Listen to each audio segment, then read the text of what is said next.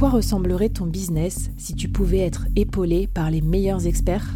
Avoir un board de rêve disponible 24 heures sur 24 pour t'aider, répondre à tes questions? Je suis Flavie Prévost et ce board, je l'ai créé pour toi dans ce podcast.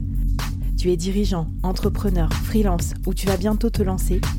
Ne reste pas tout seul dans ton coin. Inspire-toi des conseils des meilleurs chaque jour par ici, à mon micro. Et si tu l'oses, on te mettra au défi parce que nous, ce qu'on aime bien, c'est te faire progresser vite et bien. Alors bienvenue à toi, bienvenue dans ton board et bon épisode.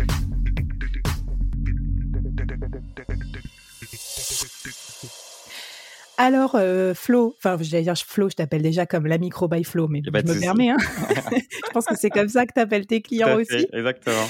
Euh, qu'est-ce qu'il faut éviter comme erreur en micro-entreprise? Parce que, petite précision, on croit que c'est un statut super simple, mais il y a quand même des formalités, des choses à faire et tout. Il faut quand même faire gaffe. Quelles sont les erreurs les plus fréquentes et qu'est-ce qu'on doit éviter? Alors, les erreurs, que ce soit avant de créer sa micro ou même en cours de micro, euh, il y a la date de début d'activité. Quand vous n'avez pas encore créé votre micro-entreprise, on l'a vu euh, par rapport à l'ACRE, l'exonération. Il y a aussi un impact sur le chômage. C'est-à-dire que si on a créé la micro-entreprise avant, euh, si on était salarié et qu'on crée la micro-entreprise en étant d'être salarié et qu'après on a une rupture conventionnelle, on a des chances de pouvoir bénéficier d'un cumul intégral du chômage. Alors que si on a créé la micro-entreprise après la rupture du contrat, donc quand on était à Pôle emploi, on recevra en fait qu'une partie du chômage. Donc mmh. voilà, il y a quand même des impacts sur le chômage, il y a des impacts aussi sur les aides sociales, les prestations. Donc ça, il faut quand même faire attention sur ça quand on, se lance en micro-entreprise. Euh, il va y avoir aussi des erreurs qui sont souvent commises, c'est la facturation à l'étranger. Il y a beaucoup de gens qui vont facturer, par exemple, des entreprises basées dans l'Union européenne et elles oublient de demander un numéro TV intracommunautaire, de faire une déclaration européenne de service. Il y a quand même des formalités quand on travaille avec des clients qui sont basés, que ce soit des particuliers ou des professionnels, qui sont basés à l'étranger. Ah oui, parce que, que quand tu es micro-entrepreneur, tu n'es pas sous sujet à la TVA, c'est ça, en France? Jusqu'à un certain, jusqu'à un certain un seuil, donc qui est de 36 500 euros pour les prestations de services. Mais euh, je veux dire qu'on va facturer dans l'Union européenne, il y a quand même il y a des spécificités. Alors, il y a les règles en France, mais après, il y a des règles à l'extérieur. Ça veut dire, je prends un exemple, même si on facture que jusqu'à 36 500 euros, on n'a pas besoin de facturer la TVA en France. Et eh bien, si on facture plus de 10 000 euros à des particuliers pour des prestations de services dans l'Union européenne, je ne parle pas de la France, mais toute l'Union européenne, dès qu'on a passé la barre des 10 000 euros, on doit facturer la TVA du pays du, du, particulier. Si je fais moi mmh. de la traduction pour des clients, je ne sais pas moi, espagnols, si j'ai dépassé 10 000 euros de CA fait avec des Espagnols, eh bien, je devrais facturer la TVA espagnole parce que là, du coup, c'est une réglementation européenne. Je pense que là, il y a des freelances qui sont en train de se dire alors attends, j'attends, j'arrête à 9 999 euros. Et c'est exactement. Et ça, les gens ne le savent pas. il y a une plateforme pour pouvoir après devoir déclarer la TVA espagnole parce que c'est pas, c'est pas en ajoutant juste la TVA espagnole que c'est réglé. En fait, il faut il faut s'inscrire sur une plateforme pour dire bonjour, bon, maintenant, je, dois la TVA espagnole. Donc, Alors, euh, euh, la TVA, tu vas nous en reparler parce que je trouve que c'est un sacré gros morceau. On ne nous forme pas du tout à ça quand on entreprend et c'est assez pénible, euh, quel que soit notre statut. Et d'ailleurs, je trouve que, tu vois, que ce soit dans les incubateurs, que ce soit sur les sites où tu t'inscris, il n'y a jamais vraiment de récap sur à quoi t'attendre, qu'est-ce que tu vas devoir faire dans l'année, te prendre un peu par la main. Donc, merci d'exister, merci de venir à mon micro parce que je pense que c'est utile. Est-ce qu'on a fait le tour un peu sur les, erreurs ou est-ce qu'il y en a d'autres que tu vois? Sur les erreurs, je vais en donner euh, deux rapides. La première, c'est penser que nos clients, ce sont euh, nos patrons. Euh, souvent, je vois des gens qui vont travailler avec, avec leur ex-patron, des choses comme ça, qui vont, et qui vont donner des notions en me disant bah, Tiens, je vais recevoir mon prochain chat de salaire, ou alors Tiens, je travaille avec mon, avec mon patron, etc. Et tout. Non, non, non, non, c'est des clients. Il y a, il y a vraiment une relation client-prestataire. c'est vous qui décidez de la tarification, c'est vous qui déciderez de vos horaires de travail. C'est pas eux de vous dire quand est-ce que vous allez devoir travailler, euh, si vous avez des congés ou autre, c'est pas eux qui décident. Donc ça, il y a mmh beaucoup de gens qui se qui se font un peu avoir parce que ils sortent de leur CDI et leur euh, ou CDD et leur patron, euh, leur ex-employeur leur dit, ben allez, moi je te prends en micro-entreprise, pas de problème, continue comme ça. Non, il faut faire très attention. If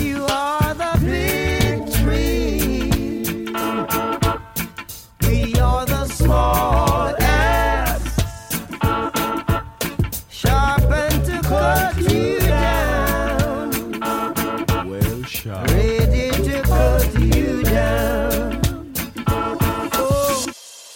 T'as raison, moi j'avais interviewé Elise Fabing, euh, qui est mmh. une avocate euh, réputée en droit du travail et qui, conseillait aussi, tu sais, les euh, balance ton agency et tout ça, parce qu'en fait c'est des environnements, il y a beaucoup de freelance notamment, et on n'a pas le droit, il n'y a pas de lien de subordination, donc ne faut pas, faut pas se faire dicter son planning, se faire manager, etc. Donc ça c'est super intéressant. J'y aurais pas pensé, mais mais ouais effectivement, des fois la frontière elle est pas si claire entre l'entrepreneuriat mmh et le salariat, surtout si tu as un mono client ou une mono activité.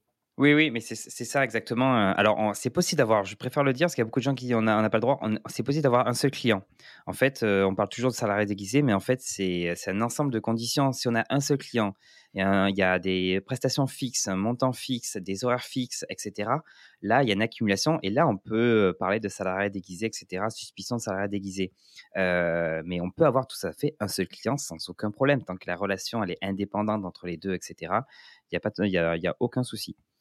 Euh, et dernière erreur peut-être aussi euh, qui arrive, c'est ne pas suffisamment s'informer sur la micro-entreprise. Il y a beaucoup de gens qui se lancent d'un coup et après qui, euh, qui reviennent des fois, euh, qui me disent trois mois après, bon, alors du coup, comment ça se passe? Qu'est-ce que je dois faire maintenant?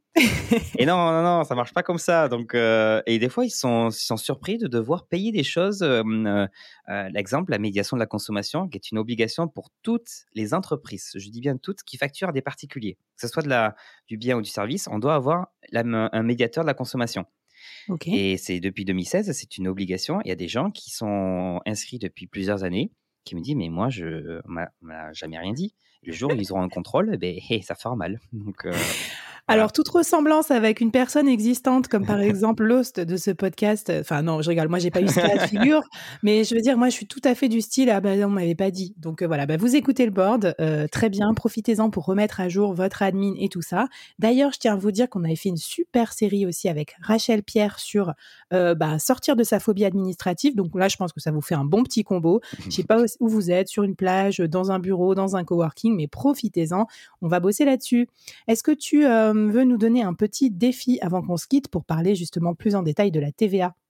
Oui, alors je dirais, euh, c'est prendre, euh, j'ai envie de dire, même deux heures euh, dans, dans un mois, ou pour se dire, ou une demi-journée, comme vous voulez, ça dépend le, niveau de, de phobie que, de phobie que vous avez. Mais, une journée pour moi. Voilà, une journée, mais de faire le point en disant, OK, est-ce que j'ai tout ce qu'il faut? Est-ce que j'ai est-ce que suivant mon activité, je suis bon sur les plafonds? Est-ce qu'il me manque quelque chose, etc.